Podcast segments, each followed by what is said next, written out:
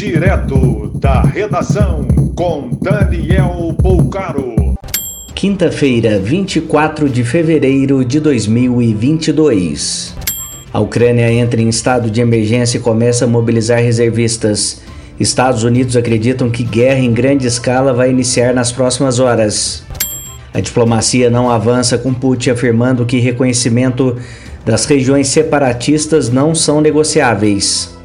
Inteligência dos Estados Unidos acredita que até mesmo a capital Kiev pode ser bombardeada na primeira ofensiva.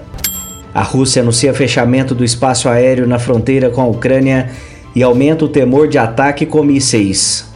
China diz que Estados Unidos joga lenha na fogueira ao iniciar sanções, classificando o anúncio de Biden de imoral e irresponsável. A Petrobras registra lucro recorde 106 bilhões de reais no ano passado. Morre aos 43 anos Paulinha Abelha, vocalista do grupo Calcinha Preta. Ela estava internada desde o dia 11 para tratar problemas renais. A nova carteira de identidade foi apresentada pelo governo federal. Número do documento será unificado em todo o país por meio do CPF.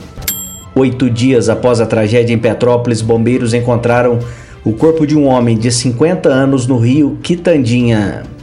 Após três dias fora do ar em decorrência de ataque hacker, os sites das lojas americanas e Submarino voltaram a operar.